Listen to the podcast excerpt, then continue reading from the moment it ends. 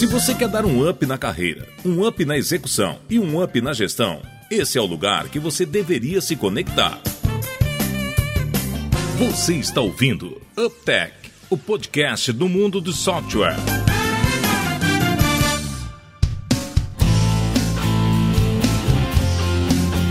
Olá, Seja bem-vindo ao 14 episódio do UpTech. Meu nome é Guilherme e nessa edição, Ionan e Davidson estamos mais uma vez aqui super bem acompanhados, né? De um convidado aí especial pra gente falar, cara, acho que de todos os assuntos que a gente já falou até agora, esse é o que a gente mais gosta, né? De falar de métrica. Quem trabalha com a gente sabe que a gente é meio chato assim com métrica, né? Vamos, vamos falar dessa forma. Então hoje nós vamos falar de um assunto que a gente gosta muito mesmo. Ô, Davidson, você já viu, né, cara? Você tá vendo que a gente tá ficando esperto, né? A cada episódio a gente fala que gosta mais desse tema, é, né? É verdade. Oh, meu Deus Deus do céu. Sério? A, é, a gente já gostou de marketing, já gostou de venda, já gostou de produto, já gostou de, de tudo, cara. Mas agora a gente tem que dar o braço a torcer pro Guilherme, né? Acho que quem trabalha com a gente, cara, sabe que a gente é loucaço, loucaço, freak por métrica, assim, né? E essa aí a gente vai ter que dar o braço a torcer pro Guilherme, viu, Davidson? É, e a, mas que é lá, a gente que trabalha junto, a gente vê assim, ó, primeiro métrica, depois o restante, né? Mas se, se a métrica tá boa, a conversa é pra uma forma, se tá ruim é pra outra, né? Não, e a gente levou muito a sério, cara. A gente teve na época aí um cara que nos, nos ensinou muito, eu e o Guilherme é, fomos contemporâneos dele numa empresa. Esse cara tinha sido CFO aí da Electrolux, ele teve como mentor o pessoal do Banco Safra e tal. E uma vez ele comentou numa das reuniões que nós estávamos que era assim: gente, gente, menos palavras e mais números. Acho que a gente levou isso muito a sério. Muito a sério. na nossa carreira, né? E se a gente pegar lá da época de ensino fundamental, agora aquelas aulas de matemática começam a fazer algum sentido, né? E se eles falassem mais sobre isso naquela época, acho que eu prestava mais atenção. É, só passando um tempo mesmo. E antes da gente seguir aí, gente, tá todo mundo com as internets bem boas mesmo, porque esse negócio desse ciclone aqui, viu, deu, deu, deu alguns estragos. Davidson, principalmente, que mora no sítio, assim, tá bem mesmo, Davidson? Não, com essa, essa pergunta, Yonanda, a internet tá boa, eu nunca vou responder que ela tá. Você sabe como é que é aqui em casa, é 30 segundos internet, 30 segundos sem. Aí eu, tra... eu tô acostumando a preencher lacunas com o que, que eu tô imaginando que as pessoas estão respondendo. Ai, meu Deus do céu, cara. E a gente tem o, Guilherme que tá experimentando na prática esse conceito aí de nômade digital, viu, pessoal? O Guilherme tá fazendo aí, né? Vamos, de depois a gente pode falar um pouco disso.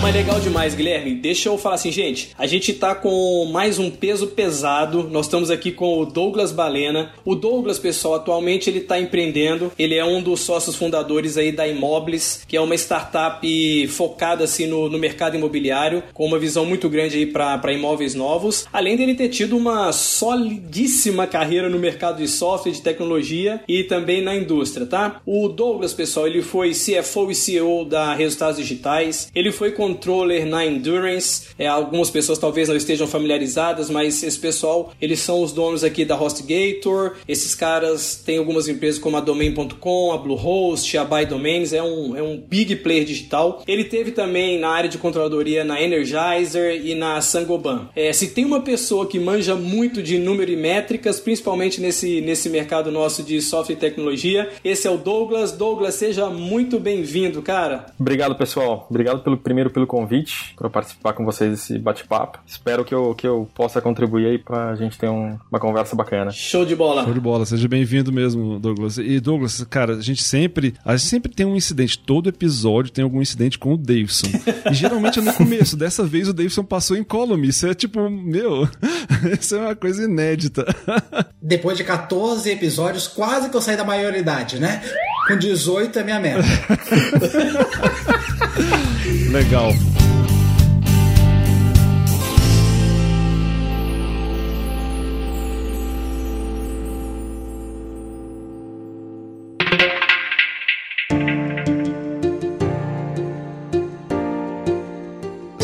Partir um pouco do pensamento clássico lá que a gente atribui lá ao Peter Drucker, de que não é possível gerenciar e evoluir aquilo que a gente não mede. Nós escolhemos falar hoje sobre métricas, né, em empresas de software que baseiam seus negócios no modelo de software como serviço, na nossa linguagem é, local, né, em Software as a Service ou SaaS. Então a gente vai usar muito esse termo SaaS aqui para representar esse modelo de negócio de software baseado é, em serviço. Porém, além da preocupação em, em medir, né, eu sempre costumo dizer que é o seguinte: a gente tem que ter o mesmo peso, né, o mesmo ou o mesmo cuidado na escolha do que nós vamos medir, né? Se a medição elas são feitas de forma é, ruins ou erradas, elas podem enviesar também as nossas decisões, né? Então escolhas erradas de métricas podem nos levar a caminhos é, ruins. Então o bate-papo de hoje vai girar em torno disso. Nós vamos discutir um pouquinho as nossas experiências, né, as experiências de nós quatro em relação ao que é importante olhar, as armadilhas de algumas métricas que podem mostrar-se apenas como métricas de vaidade, né? Isso é uma coisa que a gente vê muito acontecer, pessoas empolgadas com métricas de vaidade e também como podemos montar um bom painel aí de métricas para empresas SaaS. Então esse é o, é o universo que nós vamos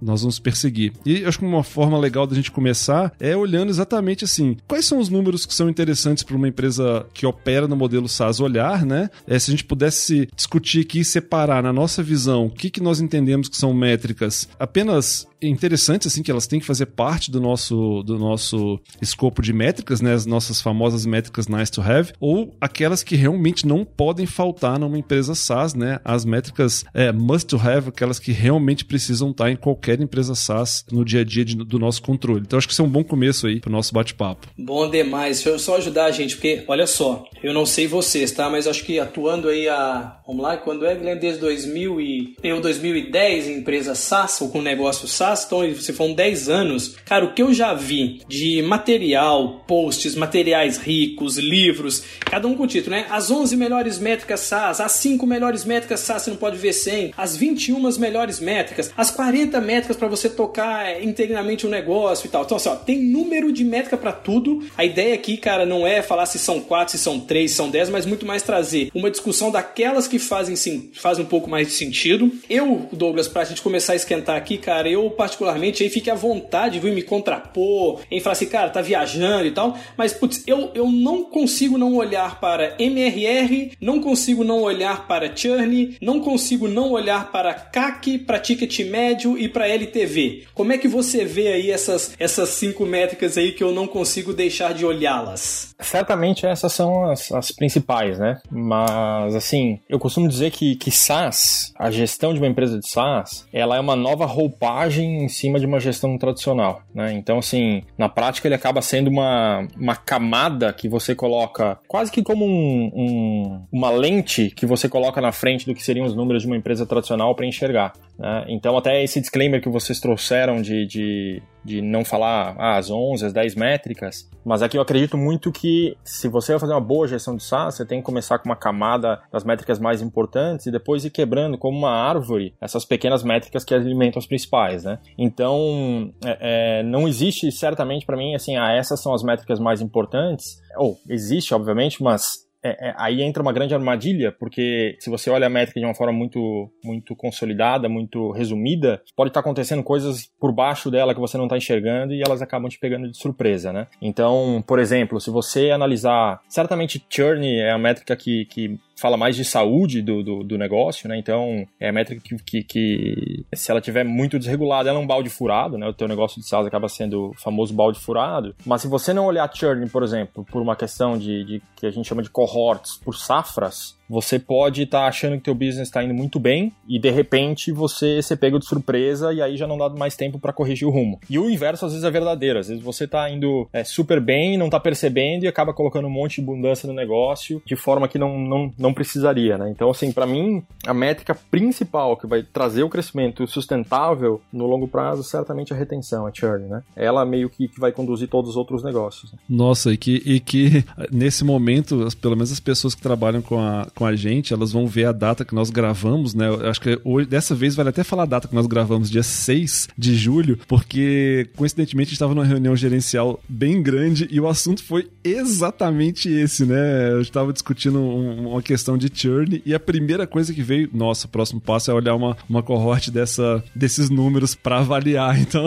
o Davidson estava super envolvido até nesse, nesse caso. Então, foi um, foi um exemplo bacana porque a gente viveu, é, a gente viveu na prática hoje hoje isso com várias pessoas. De, deixa eu até, até, me corrigir, assim, na, na prática, o que deve se olhar, que, que, aí sim talvez seja a métrica que seja mais, a mais importante de tudo, não é nem, nem necessariamente o churn, porque o churn é necessariamente a palavra que traz negativo, né? É, é, mas é net retention, ou seja, quanto que você está perdendo de cliente, quanto que você está expandindo a tua base, quanto que você está expandindo o ticket médio. É ela que, que determina a sustentabilidade de longo prazo, né? Então, e não é uma métrica fácil de analisar. Você não, se você simplesmente olhar o número percentual por mês lá, é, é, muito perigoso. É verdade. E antes da gente entrar, o Douglas deu uma definição legal, que é assim, putz, cara, um conceito bacana de ir quebrando em blocos, né? Então você tem é, métricas um pouco mais alto nível, que às vezes, se nós só ficarmos nesse alto nível, talvez a gente não entenda as minúcias do porquê eles estão acontecendo, e outras também, se você olha apenas uma métrica mais da operação apenas por si só, pode ser que ela se torne uma Vanity Metrics e você é, não consiga ver uma relação com a contribuição do negócio ao final. E aí, cara, tocou num ponto legal, a gente falava, falava de churn, que é assim, gente, acho que estamos muito familiarizados com esse, com esse modelo de SaaS, é, mas, mas esse é um modelo que basicamente, e aí na minha opinião, vocês também me conhecem se estiver errado, tiveram uma outra visão, ele tem três grandes, três grandes é, chaves para o sucesso, né? Que uma é como e quanto custa você adquirir clientes, quanto e quanto você consegue reter esses clientes e como que você monetiza esses, esses clientes, né? E muitas vezes, como o Douglas estava comentando assim, às vezes na, na, indústria tradicional de software, você tinha basicamente, quando se vendia modelos de licenciamento de uso, às vezes sem, sem, sem muita relação com, com taxas de manutenção é, e outras indústrias mais tradicionais, cara, você vendia uma vez e deu. Mas nos modelos que a gente está, principalmente de software, é assim, o cara tem que comprar, ele tem que usar, ele tem que gostar daquilo, ele tem que ter, ver benefício com aquilo para ele continuar pagando ao longo do tempo. Então por isso que o Douglas está trazendo assim, acho que na minha opinião, é esse ponto que assim, cara, quando a gente começa a olhar para a métrica churn ou algumas a elas relacionadas, é porque não tem jeito. Para parar em pé esse tripé numa, numa empresa de software de, de como serviço precisa funcionar, que é como é que eu adquiro clientes, como é que eu retenho, como é que eu monetizo esses caras ao longo do tempo, né? E aí, é, tem até um caso que eu vivo bem no dia a dia com o Davidson, né? O Davidson também é um cara muito de métricas e de da parte financeira, e nós havíamos montado um modelo aí de um negócio novo que nós, nós estávamos lançando no mercado. E, cara, tinha, sei lá, umas mais de 100 variáveis com certeza. E quando nós fazíamos uma análise de sensibilidade naquele modelo, basicamente nós caíamos nesses, independente do que é o conhecimento, tá? Mas a gente sempre caía nesses pontos, né? Que era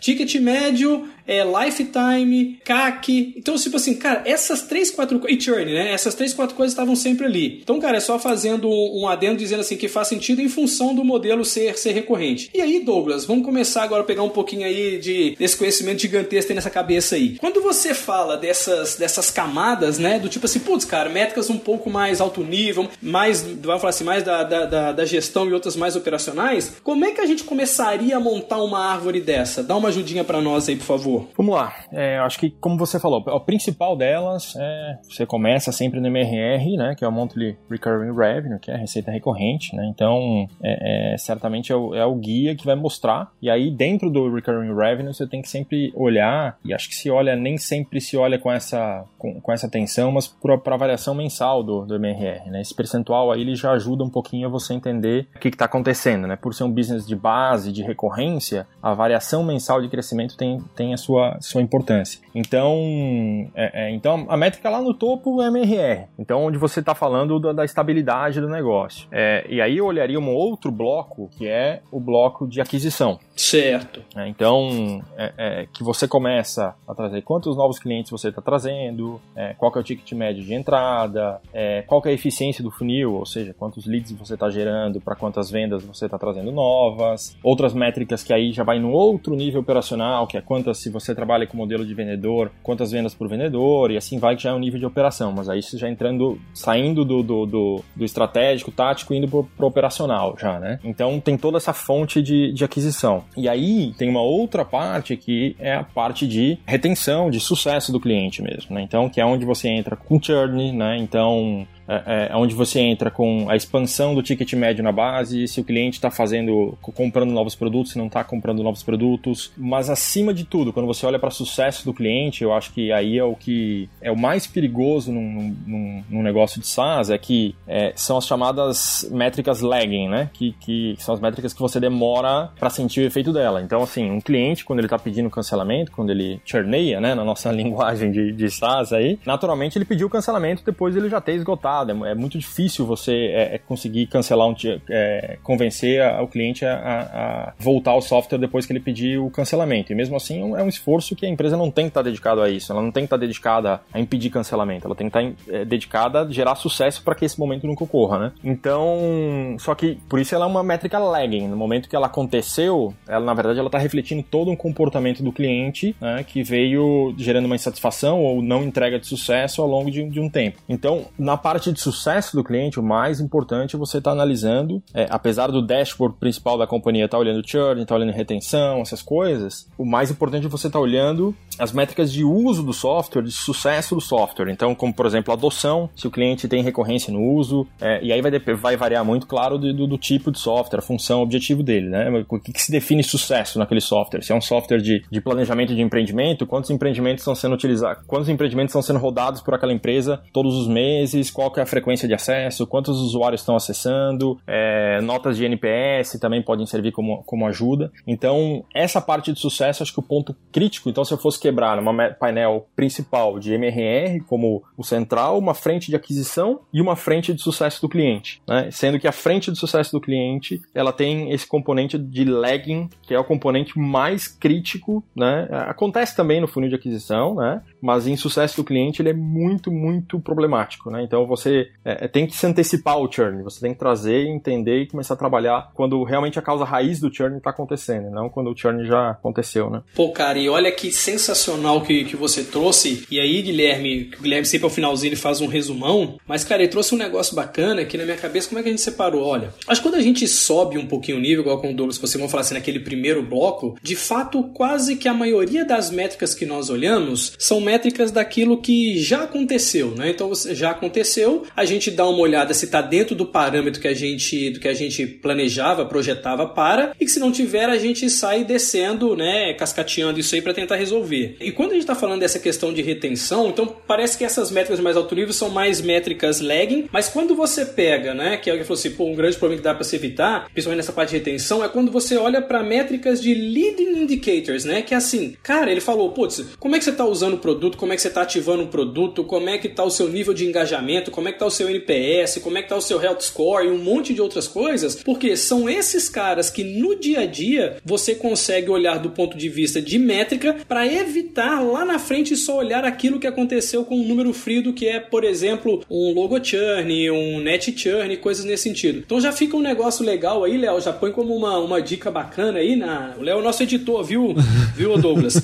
é, que é o seguinte, cara, putz, bacana, ó, lag, é, é, lag indicators, cara, isso parece umas coisas que já aconteceram, aquilo que a gente está olhando e é passado. E leading indicators é, cara, o que, que eu consigo olhar hoje num comportamento que vai impactar uma métrica amanhã? Então, putz, brigadaço. Muito legal. Eu tenho até uma leitura, enfim, é, é uma, uma percepção é, minha de que é quanto você vai evoluindo na maturidade do gerenciamento de métricas da, da companhia que usa o modelo SaaS, é, naturalmente você vai é, adicionando lead indicators mais eficientes, né? Até porque você vai conhecendo melhor esses comportamentos e tal. É, eu, eu acho que tem uma, uma, uma provocação que a gente pode fazer também, que assim, depende também um pouco da complexidade do negócio que você está operando, né? Às vezes é um. A gente está falando de coisas ligadas a um, a um processo de uma startup que ela está muito ainda nessa fase de descoberta e ela vai olhar para algumas, algumas coisas, mas quando você olha para uma operação mais complexa, você vai olhar para outras coisas. E a gente vive, por exemplo, eu vivo isso no dia a dia, eu, Yonan e Davidson, né? Porque a gente tem dentro de um negócio uma operação mais madura e uma outra operação é, que ainda está procurando maior product market fit, enfim, está fazendo algumas experimentações e naturalmente a gente é, acaba olhando às vezes números um pouquinho diferentes numa operação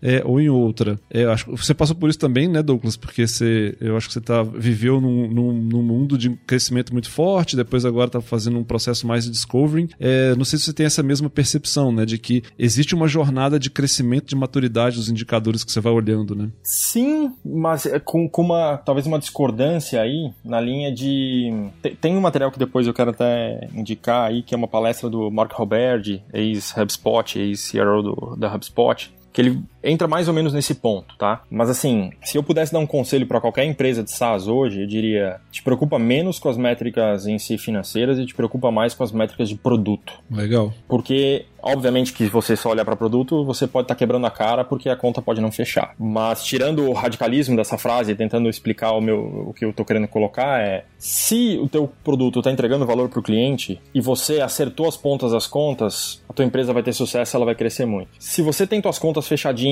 teu cálculo de CAC, tudo fechando redondo, mas o teu sucesso do cliente não está sendo entregue como deveria, não tem o que você faz, vai fazer para resolver a situação. Então, se eu pudesse, se fosse o um mundo binário, eu não tivesse que escolher entre métricas de produto, uso de produto e métricas financeiras, e eu, eu sou, minha carreira é financeira, né? Eu diria, eu tô te falando, eu tô falando isso como financeiro, né? Eu iria 100% na linha de produto. Legal. Então, por mais que eu entenda que as métricas sim evoluam ao longo do tempo, mas eu acho que um risco que se pode correr na hora que a empresa se torna grande demais é ela começar justamente a, a, a, a perder o contato com essas métricas mais de, de, de, de, de sucesso, e aí ela vai cada vez mais se tornando lagging, porque é natural que as conversas vão subindo de nível, né, quando a empresa cresce, então você vai falando de outras coisas, tal, tal, tal, e aí você pode ser pego na, na, na contramão. Assim, a gente, em algum, por exemplo, na RD, quando trabalhava lá, assim, algumas coisas a gente olhava, principalmente relacionadas churn, que a gente fazia o planejamento anual e a gente sabia, olhava e dizia, cara, tem que mexer essa métrica nesse ponto aqui. Mas em algum determinado momento a gente dizia, essa métrica já foi pro brejo pro ano. Essa métrica eu não vou conseguir atingir esse patamar que eu quero para esse ano. Eu vou trabalhar esse ano inteiro para no outro ano a métrica começar a melhorar, né? Então, essa questão do, do lagging. Se a gente tivesse prestado atenção nas métricas de produto como deveria lá no outro ano, isso não estaria acontecendo, né? Então, o que, que é a grande beleza de SaaS, né? SaaS força você a convencer todo santo mês o cliente de que o produto entrega um valor relevante. Então, ele é um, ele é um sistema customer driven por natureza. Ele nasceu focado no cliente, porque o cliente, claro, tem um plano de pagamento anual e tudo mais, mas você não é que nem um SAP que você vendeu e você colocou lá e o cara, o custo de sair do SAP às vezes é mais alto do que é, o custo de contratar uma outra ferramenta. Então você tem que todo santo mês convencer teu cliente de que você está entregando valor. E se você entender essa, essa beleza desse modelo, essa, essa particularidade desse modelo,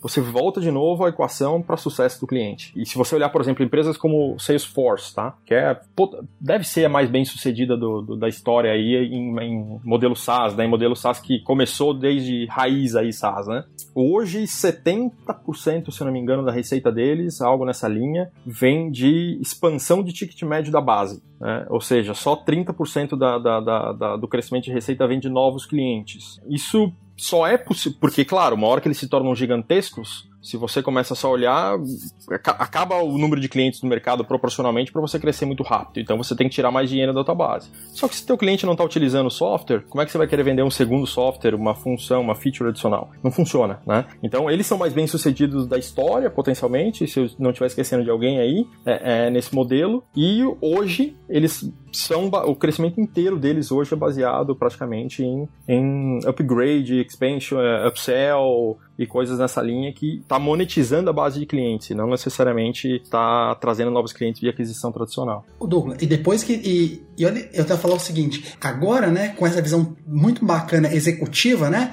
Guilherme, Ionan e do Douglas aí participando bastante. Quem está nos ouvindo aí num cargo talvez de analista, esse cargo de gestão, por que, que a gente dá tanta importância para métricas, né? É uma questão que ficou um pouco mais claro para mim nos últimos dois anos. Antes eu falava, poxa, por que, que a gente está olhando esses números e não está olhando lá, sei lá, por que, que eu não estou vendendo? Por que, que eu não. Porque as coisas se conectam demais. E aí eu, eu vendo todos esses pontos que vocês estão conversando, eu peguei uma das métricas conhecidas de SaaS, que é LTV CAC, e para você que está trabalhando, está nos ouvindo, né? E quer entender um pouco mais sobre isso e como a sua operação ela impacta nessa métrica, né? A causa raiz, como o Douglas bem falou ali no episódio, quando a gente pega lá o LTV CAC e a gente vai desmembrando ele, a gente chega na operação, né? O LTV CAC, da onde que ele vem? Poxa, vem de um ticket médio e aí se eu tô lá no início de uma operação, uma maneira de eu calcular o LTV eu dividir, né? Um dividido lá pelo logo churn. Quando eu pego lá meu ticket médio, olha como é que o percentual de desconto que você dá lá na entrada da sua conta, uma questão operacional, impacta essa métrica. Então, quando um, pelo menos ao meu entendimento, quando um corpo executivo ele analisa essa métrica, é porque ela está desmembrando um monte de ações operacionais, né? E onde que isso impacta. Então, uh, eu acho que isso é bem importante a gente sempre conectar essas coisas. Que esse resultado final, ele é uma soma de várias e várias ações. Ela só permite essa visão mais consolidada. E, e, Guilherme, cara, você falou em algum momento aí de maturidade, aí o, Douglas acabou contrapondo algumas coisinhas, e aí eu tive um negócio para perguntar pro Douglas aí também para ver se faz sentido, tá, Douglas? Douglas, eu. Deixa eu ver como é que eu faço pra elucidar pra turma que tá só nos ouvindo. Imagina assim, pessoal, quadrantes, né? Com dois eixos. No eixo X, o eixo assim, cara, grau de complexidade de venda, né? Quanto mais complexo, quanto é maior o meu ciclo de vendas correndo no, no, no eixo X, e eu tenho um, um, eixo Y que é a do preço, ou seja, quando eu tenho um, um, um produto com uma alta complexidade de vendas e eu vendo isso a um ticket alto, putz, cara, isso aqui eu, eu, eu monto um negócio SaaS para vendas enterprise. Ah, legal. Agora um outro quadrante. Cara, eu tenho uma complexidade alta beleza? Porém o preço um pouquinho mais baixo. Ah, então tá bom. Então eu monto o meu negócio, o meu, o meu aparato aqui para venda SaaS no modelo transacional. No outro quadrante, eu tenho ali assim, putz, cara, eu tenho uma complexidade de venda baixa e preço baixo. Então eu começo a ter modelos é, de SaaS mais focado assim em self-service. E obviamente, cara, se eu tiver um modelo de complexidade de venda alta com preço baixo, esquece que não, tu, como negócio tu não vai funcionar. Então vamos lembrar o seguinte, cara, ticket alto com complexidade complexidade baixa, transacional, e ticket baixo com complexidade baixo, self-service. Olhando esses três modelos, tá? Você vê alguma, alguma, você tem alguma orientação diferente de que métricas se olha para esses tipos de modelo, Douglas? Quando ele é mais transacional, eu foco mais em algumas métricas, quando ele é mais enterprise, eu foco em outras, e quando é self-service, eu foco em algumas outras? Com certeza. Partindo do enterprise. O enterprise, por exemplo, você vai ter um, uma atenção muito grande à, à equipe de vendas em si, por exemplo, o ciclo médio de vendas, ao quanto que um, a eficiência de um rep, então, por exemplo, se ele está recebendo 30 oportunidades, quantas que ele está convertendo em venda, porque eu sempre falo, assim, quando, quando a gente fala em conversão de vendas, todo mundo tende a olhar pelo, ah, não, se o rep não vendeu, então eu tô, tá custando caro a venda. E eu tento desconstruir isso, que na verdade não é esse o problema. O problema é que se o rep não vende, ele está queimando uma oportunidade. Então, o maior custo de um rep ineficiente a oportunidade que ele queimou, que era o crescimento que ele poderia estar gerando para empresa. Então, o enterprise você tem que olhar muito sobre o aspecto da máquina de vendas, o ticket médio de entrada, a eficiência de vendas, e aí você entra com uma,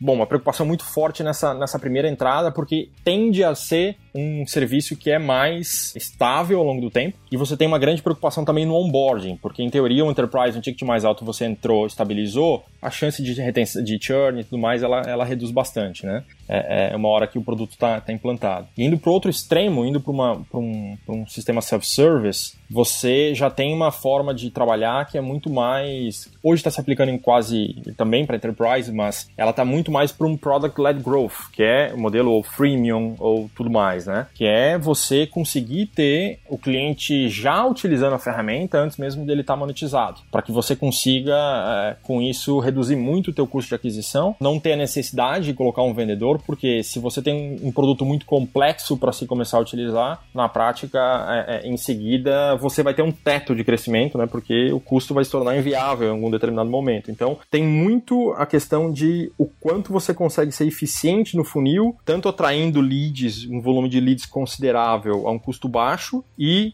gerando adoção e para esses leads num modelo freemium ou um modelo trial, alguma coisa assim, para conversão de vendas. Então, e tudo mais. E aí, quando você entra no modelo híbrido ou modelo meio termo, não necessariamente híbrido, eu acho que aí talvez o grande desafio é você conseguir pesar os dois lados, né? Porque assim, é natural que se em determinado momento você força mais e coloca uma equipe de vendas mais parruda é, e tudo mais, você vai conseguir vender em algum momento cada vez mais, né? Ou seja, se você seguir um modelo mais enterprise, você vai conseguir acelerar no primeiro primeiro momento mais rápido. É, o problema é que no momento que você está fazendo isso, você força você ter o teu ticket um pouco mais alto. E a hora que você para você conseguir pagar a conta. Só que se algum concorrente novo surgir e ele entrar no modelo que é mais baseado num self-service, ele pode, e, e, que a ferramenta dele permita isso, ele pode te pegar de, de, de, calça curta, né? Porque é muito difícil depois você desmontar um modelo que é muito intensivo em, em área de vendas para transformar ele em self-service. O contrário já é mais fácil. O contrário já é mais fácil, porque você está preso num ticket médio mais alto para poder pagar a conta da equipe de vendas. Então, eu acho que o grande desafio no meio do caminho é você conseguir é, é, saber qual é a dose certa para dosar o crescimento de forma adequada, né? Para não entrar nessa armadilha armadilha e também não desperdiçar crescimento para ir no negócio muito self-service. Né? O lado legal de olhar para esse, esse quadrante, por exemplo, usando o PLG, é que tem muito a ver com o que tu comentou, né, Lucas?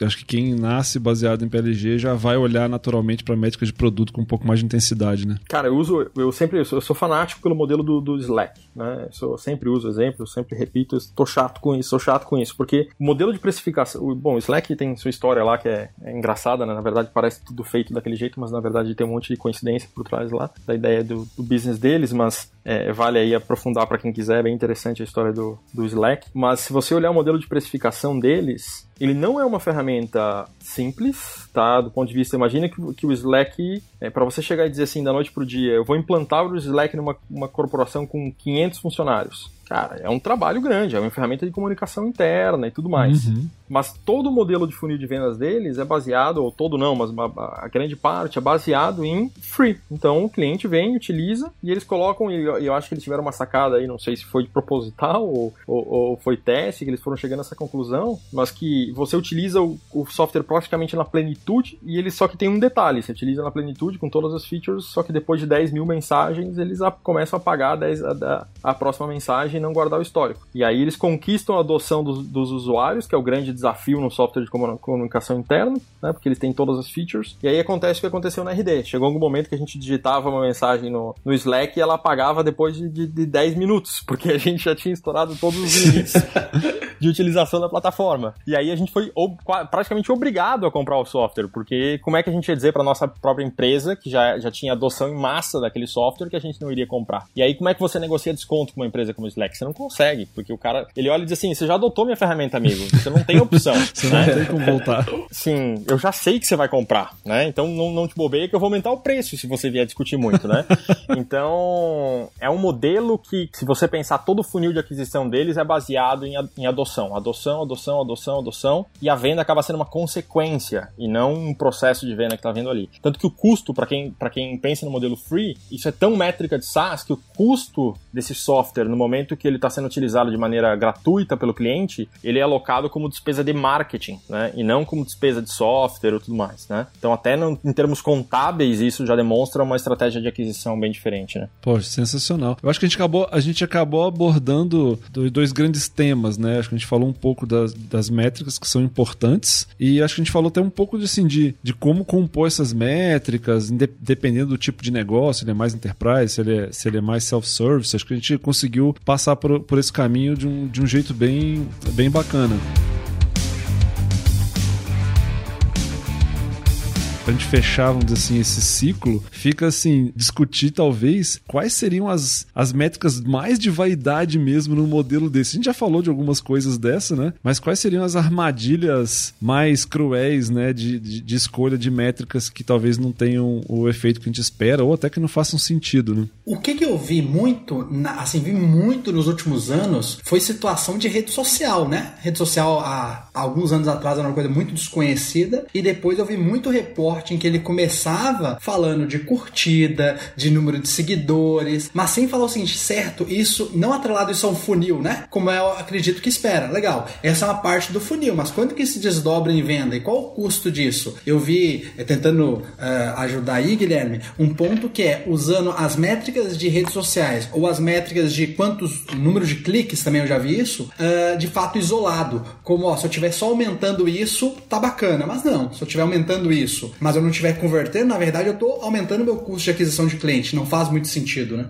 Ô, Davidson, e essa aí, cara, tem um, um caso assim, é, em 2014, quando eu estava na, na, na Resultados a gente falava muito sobre essa questão de métricas de, de vaidade, mas aí um pouco mais focado, vamos falar assim, não na operação SaaS em si, mas numa, numa parte específica de, de funil de marketing, né? E, e na ocasião, 2014, teve uma, cara, uma ferramenta bem famosa aí, que era uma plataforma de recrutamento e seleção, e os caras caras, putz, eram, vamos falar assim, é, estrelas lá na, no Vale do Silício. Receberam na época um, um, aporte, na época era 50 milhões de dólares, uma coisa bem bacana, assim. E uma das coisas que eles caíram foi um pouquinho nessa questão da métrica de vaidade, e eu vou expor para tentar colocar minha opinião, que minha opinião é assim: a métrica de vaidade de, depende, cara. Se você olha para ela muito sozinha, aí realmente ela passa a ser, ela passa a ser de vaidade, tá? Mas quando você combina ela, pode ser que ela não seja tão de vaidade assim. O que, que era essa empresa? Eles acompanhavam uma métrica que é super super famosa, comum, que se chama DAO, né? Que é sobre número de usuários diários. Cara, esses caras chegaram assim, em menos de dois anos, fizeram um puta negócio com, com Facebook, coisa nesse sentido. E em menos de dois anos, esses caras conseguiram atrair 33 milhões de usuários, tá? E eles olhavam para essa métrica de DAO, cara, assim, mas com uma coisa principal, assim, a, a, a, met, a métrica número um da, da empresa. Putz, cara, só que eles não estavam olhando um pouquinho dessa parte da equação que o, que o Douglas comentou com a gente, né, de, de churn. Mas assim, ó, então nesses dois anos eles atraíram mais de 30 milhões de, de usuários ativos dia, porém, cara, perdiam isso numa quantidade gigantesca também.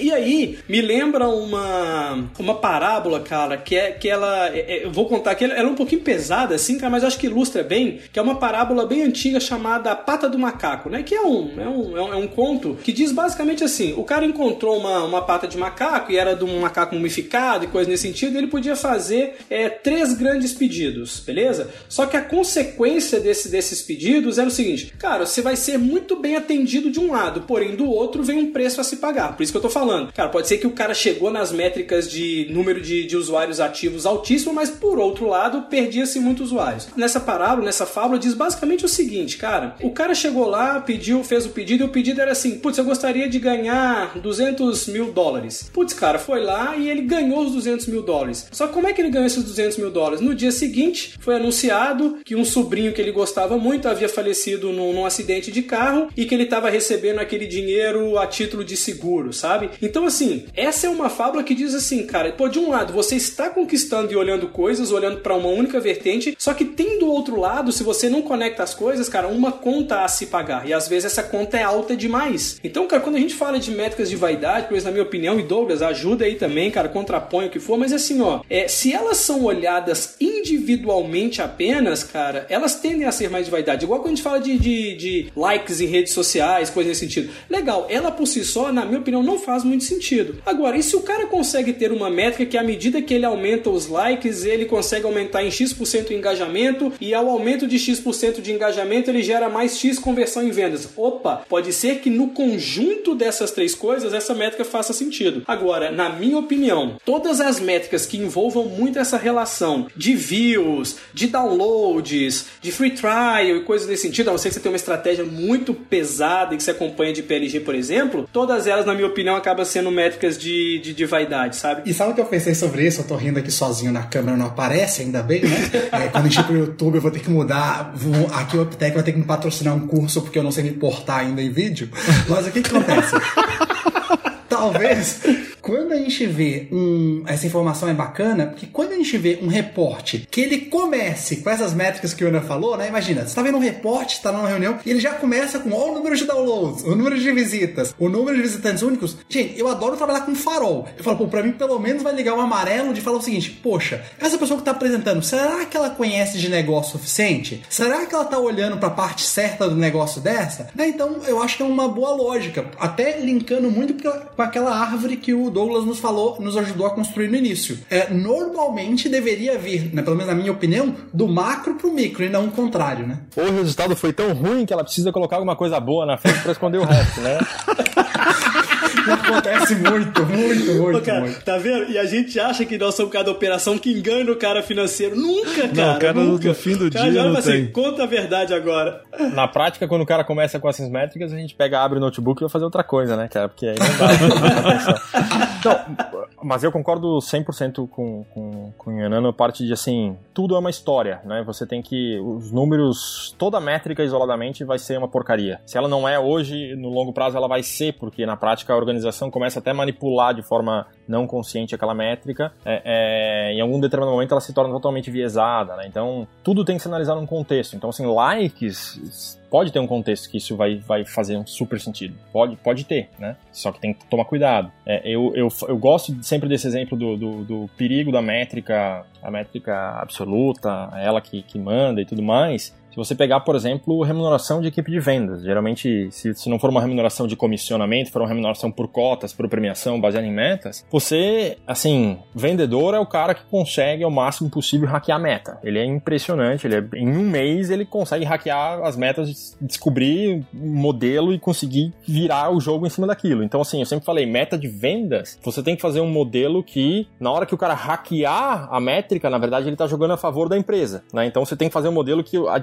seja ele hackear para ele ganhar mais dinheiro, né? E isso vai ser bom para a empresa. Porque é natural, é um talento natural do vendedor. Então, assim, esse, esse exemplo que eu quero dizer, você coloca uma métrica meio torta, uma métrica super importante, né? Como, por exemplo, ah, ticket médio para o vendedor. Em dois meses ele vai pegar, ele vai entender como é que ele vai fazer o ticket médio mais alto, mas ele pode estar tá destruindo um monte de outras métricas paralelas que estão ao contrário, como, por exemplo, ele pode estar tá pegando um cliente que tem ticket médio baixo e chutando o cara, mas talvez fosse um cliente que tem mais potencial ainda para expandir a base, gerar mais LTV no longo prazo para a companhia do que aquele cliente que entrou com ticket médio alto. Né? Então, toda métrica, e o meu ponto aí é toda métrica isolada, analisada ou, ou com um foco exagerado em cima dela, se ela não está dando uma visão errada, uma hora ela vai dar, né? Porque a empresa toda vai moldar para de forma inconsciente, involuntária, vai moldar para manipular aquela métrica, né? Ô Douglas, deixa eu te fazer uma pergunta, que quem tá ouvindo o nosso podcast, esse áudio, deve estar tá pensando o seguinte: "Não, então eu vou fazer o seguinte, né? Vou, já que se eu colocar uma métrica, ele vai hackear pro outro lado, dando um exemplo de vendas, vou fazer o seguinte, vou medir ele por tudo, né? Vou encher de métricas e fazer aquela coisa de meta que são 25 métricas para atingir. Douglas, eu acho que isso tá errado, mas eu queria muito ouvir tua opinião. Vale a pena ir para essa lógica então, já que ele pode hackear, de pegar e colocar todos os pontos? É, aí ele vai pedir demissão, né? Então você não vai ter vendedor, né? Se você quiser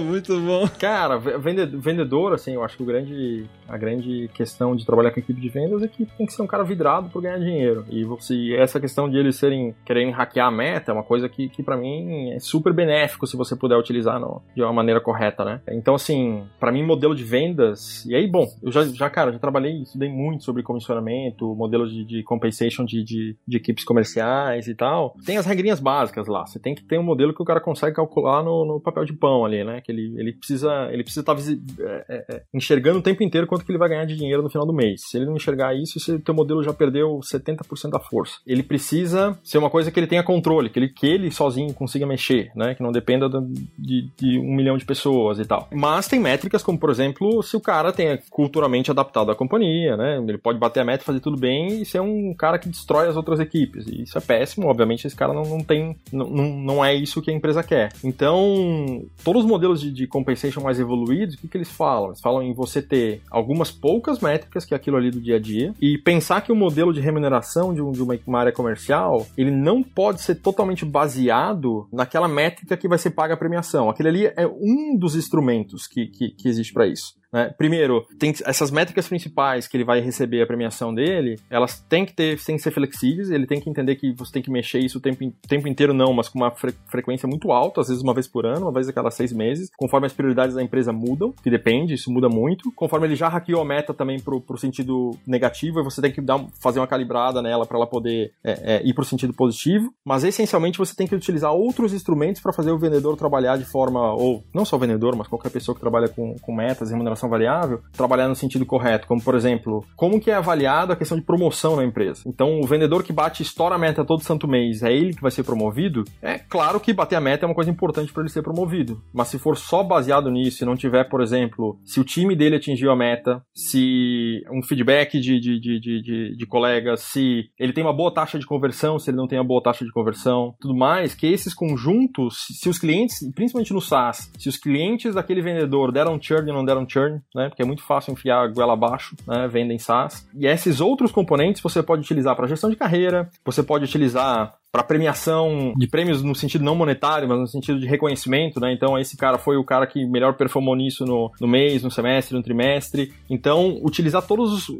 É uma caixa de ferramentas você guiar um vendedor. Guiar um vendedor, guiar alguém com remuneração variável. Então você tem que selecionar poucas métricas para compensation e utilizar os outros modelos, outras, as outras instrumentos da caixa de ferramenta para poder guiar o restante do comportamento que você espera, né? Pô, sensacional. Que aula, né? Aí, Deus, viu, Deus? Então, assim, ó, no final, Davidson, é o seguinte, cara, não pegue jamais. Olha, olha, olha o, a, a fórmula da, da bomba. Cara, uma métrica de vaidade e essa métrica de vaidade está atrelada a boa parte do comissionamento de uma equipe de vendas. Então. a receita do fracasso. Então. Nossa, eu vou tentar fazer o resumo aqui, mas eu vou precisar de ajuda do, do, dos colegas lá, né? Então, vou, se a gente fosse resumir aí um pouco desse, desse nosso bate-papo, nós estamos. Basicamente, o que a gente falou foi que, as, independente da questão da, de quantas metas ou métricas você vai escolher, entender muito bem quais são as suas métricas mais financeiras e mais lagging, e, e olhar também para as métricas que são leading, né? Do tipo assim, como, é, como elas se falam, separar elas de forma muito eficiente no que é visão estratégica, que geralmente está é, olhando um pouco pouco mais lagging, né? Tá olhando um pouco mais o que, que aconteceu, as táticas e desdobrar elas muito bem vinculadas com as operacionais, é, sobre o ponto de vista de como montar um perfil, né? Como montar um painel de métricas, é, seria mais ou menos dessa, dessa forma. É, nós discutimos também que existem perspectivas diferentes do que são as operações um pouco mais enterprise, de operações que são um pouco mais self-service e dos riscos de olhar para coisas erradas, né? Dependendo desse cenário, até é, comentamos aqui, teve um comentário do Douglas bem legal dizendo que se olhar para coisas erradas pode vir um concorrente teu e te atacar num lado que você não tá que você não tá esperando. E se a gente for olhar a principal armadilha do que seria uma métrica de vaidade, nem é a métrica em si, mas é qualquer métrica sendo olhada de forma muito isolada. Consegui, Yonan? Yonan tava ali anotando tantas coisas que eu não sei se eu consegui fazer o resumo. Não, o que, que faltou? Perfeitamente. não, não, não, cara. O que, que é isso, Legal. Velho? Uptech Referências conteúdos que fazem a diferença. Gente, vamos, vamos pra gente caminhar aqui pro, pro, pro final. Então vamos nossa referência. Tem referência, né? Eu tenho, olha, eu ia. Cara, uma. Do, o Douglas comentou sobre o Slack, eu também gosto bastante do modelo de, vamos assim, de operação deles. Eu diria o seguinte, cara, no. Uma das referências que eu dou é o site Chartmogu, e lá tem um negócio bacana, uma planilha é, bem legal, você pode baixar isso de graça lá, falando de uma parte do modelo de SaaS do, do Slack. Eu gosto bastante. Então, Chartmogu é um. Outro que eu gosto bastante, pessoal, é um site que vale muito acompanhar é o Thomas Tungus. Depois a gente escreve isso certinho lá no, na nossa página para vocês. Outro que eu gosto bastante também é o pessoal da OpenView Partners. O outro é o pessoal da Bessemer e o David Skock no, no For Entrepreneurs. Essas são as minhas as minhas dicas. Pô, da, da, da, próxima vez eu quero ser o primeiro, viu, a, a falar. Porque... Não, então, é, Douglas, a gente ah, cometeu uma falha que a gente deixou, a gente deixou o Yonan falar, a gente nunca deixa o Yonan falar a referência primeiro, e a gente vacilou dessa vez, a gente deixou,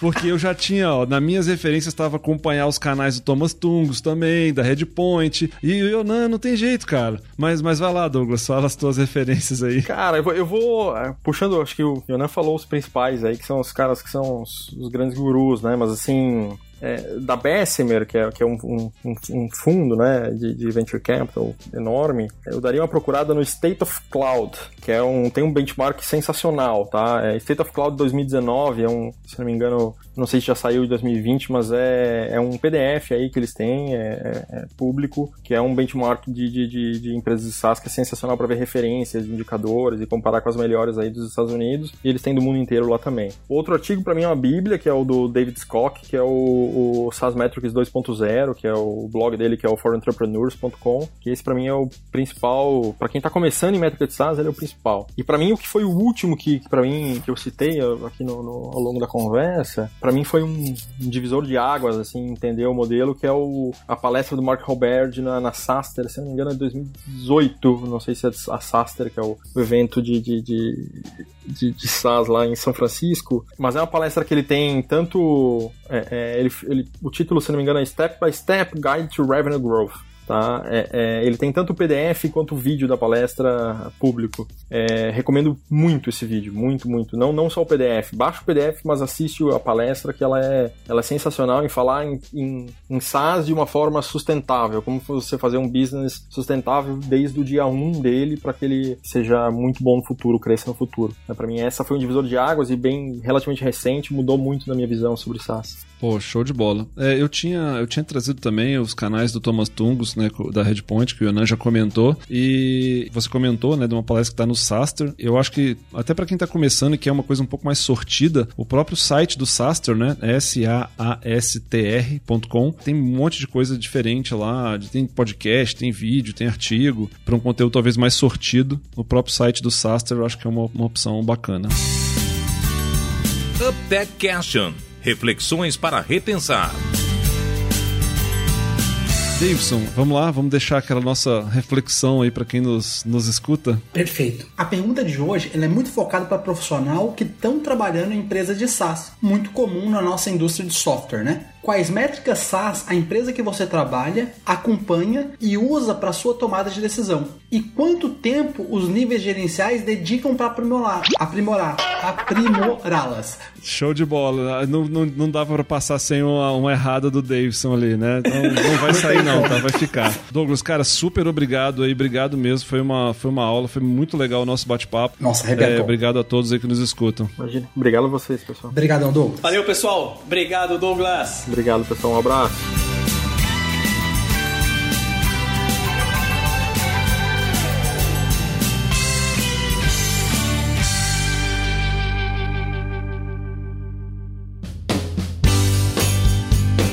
Esse foi mais um episódio do UpTech. Veja esse e outros episódios no site www.uptech.software.